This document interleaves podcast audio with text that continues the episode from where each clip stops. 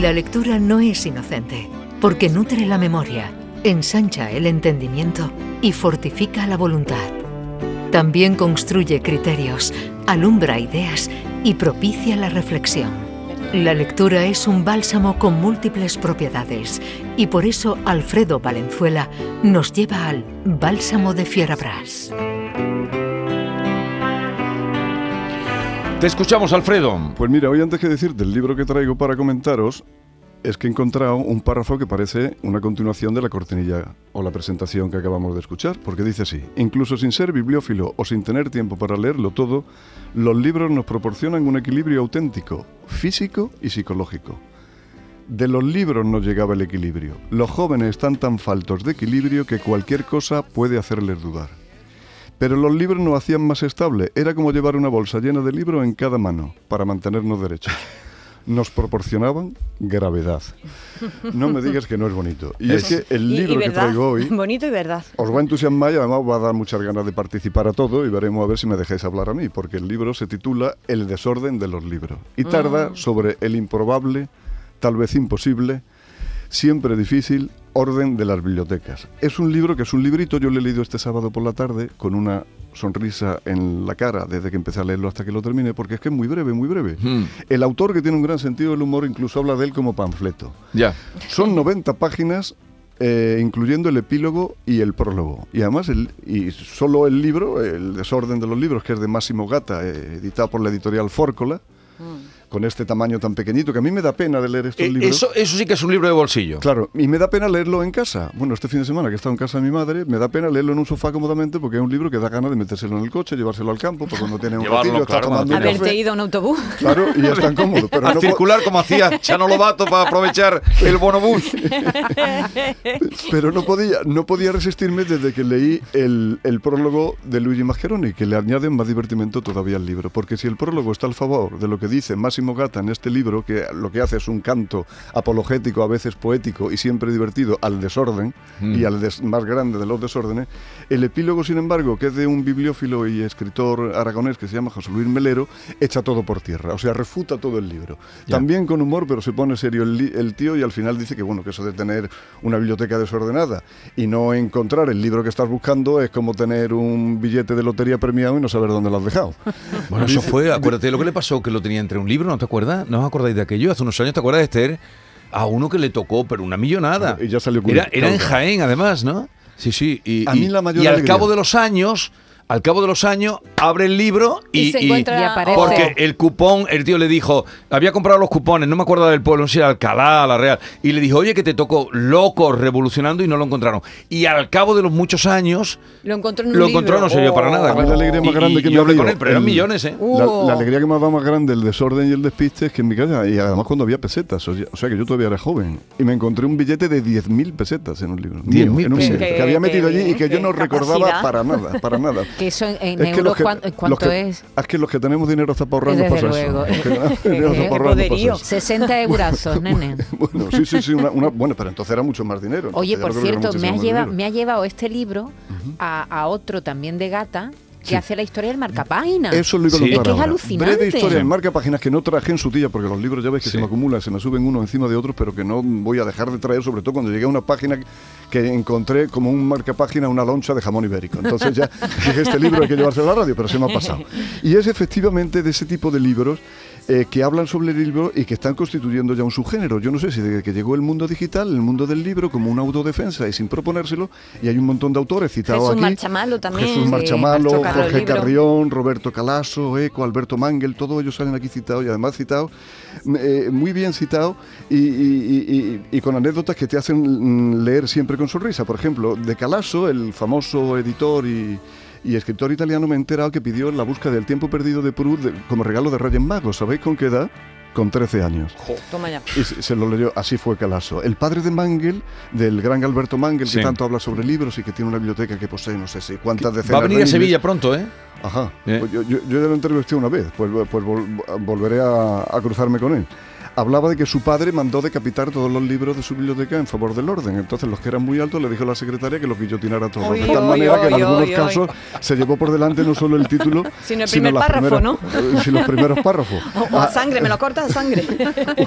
Habla también, habla también Gata de la, de la casa de Humberto Eco, que él mismo admitía que no vivía en una casa, sino que vivía en una biblioteca. Completamente. ¿Cómo se vive Los en una biblioteca? pasillos de la, de la casa de Una biblioteca Eco, con cuarto de baño. Lleno de libros, habitaciones, exactamente. habitaciones, Pues piensen ustedes, piensen ustedes, la biblioteca pública de su pueblo, imagínense que no- por una en medio de una estantería sobresale el fregadero, por otro el lavabo, por otro el váter y que la cama está en medio de estas estanterías. Pues eso es una casa biblioteca. Y él le decía que era muy útil y que le servía mucho porque era un recordatorio constante de todo lo que no sabía, de todo lo que aún ignoraba. Hay gente divertidísima, como un bibliófilo italiano que se llama Gianfranco Contini, que cuidaba tanto los libros y lo amaba tanto que inventó un sistema para leerlos intonsos. Intonsos quiere decir cuando vienen con las páginas Sí. pegadas por arriba y por abajo. Ah, no me diga. De cuando nosotros éramos escolares Sí, venían sí, esos sí, libros de sí. texto que tenía que, y, y de hecho en el mercado de ¿Cómo se viejo llama eso? Intonsos. Intonso, intonso. Intonso. Yo conozco más de uno que está intonso. Y no es libro, sino persona. Pero bueno, corramos, cerremos el paréntesis. Churchill al final de sus días, que también tenía una gran biblioteca como la de Eco, se lamentaba, se lamentaba, fíjate tú de lo que se lamentaba, solo he leído 5.000. O sea, no sé cuántas vidas tendría que tener o cuántas reencarnaciones para leer más. Y el poeta Helio, el británico, por ejemplo, tenía que ir a la British Library a buscar muchos libros que él sabía que tenía en su casa. Pero que y no cuenta Sí, eso me Gata que en muchos mí, casos que los vuelven a comprar. Yo Y- los y- vuelvo a comprar. y cita, y cita a un bibliófilo que no recuerdo el nombre ahora que decía que el tope estaba en cuatro, o sea que podía acudir y comprar hasta, Hasta cuatro cuatro. veces. Hasta ahí no he llegado, lo pero un- tres sí. Es un disparate, porque no he dicho que al principio ya en el, desde el prólogo se nos advierte que aquí se trata de bibliotecas de más de 10.000 ejemplares. Uf, por Dios. De hecho, hubo un club en Italia que era el club de los poseedores de más de 20.000 ejemplares. Ajá. Claro, y dice el prologuista con mucha gracia, es que si tienes menos de 10.000 ejemplares, dedícate a la filatelia, que es más cómoda y ocupa menos sitio. Hay eh, centricidades tan maravillosas como un Hay escritor personas que se le italiano. ha caído la casa, ¿eh? Eh, Sí, contaba sí, sí, la han vencido, la han La- vencido, la la han casa se ha venido abajo. Y yo tengo libros. tres amigos, pero otro día los diré con su nombre y apellidos, que tienen un piso puesto a los libros. o sea, que Sí, salen más sí. caro que una quería en un momento dado, porque le tienes que poner un piso y además limpiarle el polvo, no echárselo. Bueno, nos estamos yendo por otro Bueno, y sitio. a la inversa.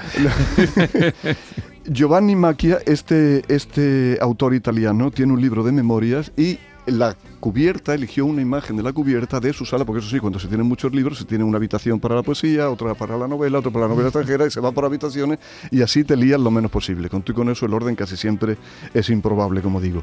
Y eligió como imagen de la cubierta de su libro lo que él llamaba en su casa la sala de las pasiones, porque la tenía toda forrada de libros encuadernado en cuero rojo y naranja. Anda, por Oh. colores, Y organizó. en cuero. No me digáis qué, qué, maravilla. la maricondo tendría que aquí algo que, que, por, aportar, ¿eh? que por cierto, hemos visto en la pandemia, hemos visto mm, bibliote- librería, biblioteca ¿eh? de la gente que se ponía delante a hacer Sí, Sí, la sí, sí, revista, sí. acuérdate. Sí, sí, Sí, sí, Yo me eso- ponía todo el a- mundo a se mirar, pone delante de, de- la... ¿Y eso por qué? Porque dice, mira lo- todo lo que leo, ¿no? Sí, Un sí, sí, mira todos los libros que tengo, Sí, mira sí, todo- sí. Y lo mismo alguno era hasta trampantojo y todo, que quedan muy bien. y además no cogen polvo, volviendo al principal problema de Hay los- lugares donde se venden al peso los libros, ¿no? sí, Está sí, claro. Sí, y por biblioteca rara y excéntrica había una biblioteca inglesa de 1863, de finales del 19, donde los, la señora de la casa tenía dicho que los autores tenían que estar separados de las autoras, pero además a mucha distancia, a no ser que fuesen autores que estaban casados, en cuyo caso sí podían compartir el mismo naquel.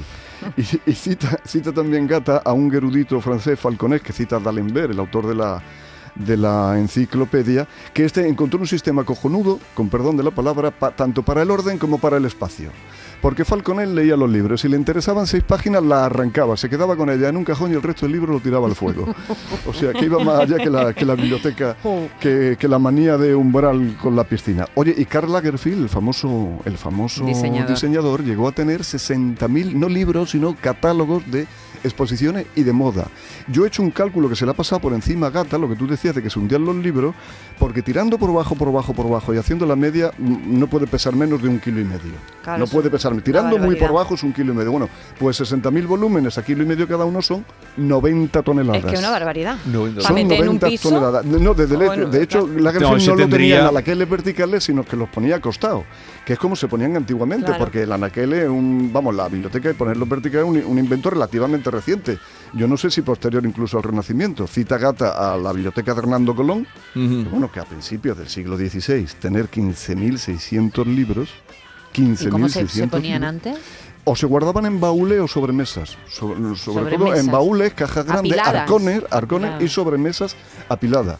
Hernando Colón, que por cierto, si nos asomamos por esta ventana, vemos donde tenía su biblioteca, porque él se vino a vivir aquí, a- cerca de la calle Torneo, para ver el monasterio de la Cartuja siempre donde estaba enterrado su padre. Quería verlo. Y, y este llegó a inventar un sistema para que no le sustrajeran los, los libros. A eso Y me era- interesa. Y era que en el, mi casa el- el- vuelan. el lector, eso no lo dice Gata, pero me he acordado como es muy divertido, lo voy a contar. El lector se metía en una especie de jaula y solo podía sacar las manos, con lo cual nunca te podía. Y, y llegaba Hernando La voy a con los poner, nudos voy y a llamar a un jaula. herrero, voy a llamar a un herrero ya, que no más Y te abría salga. la jaula.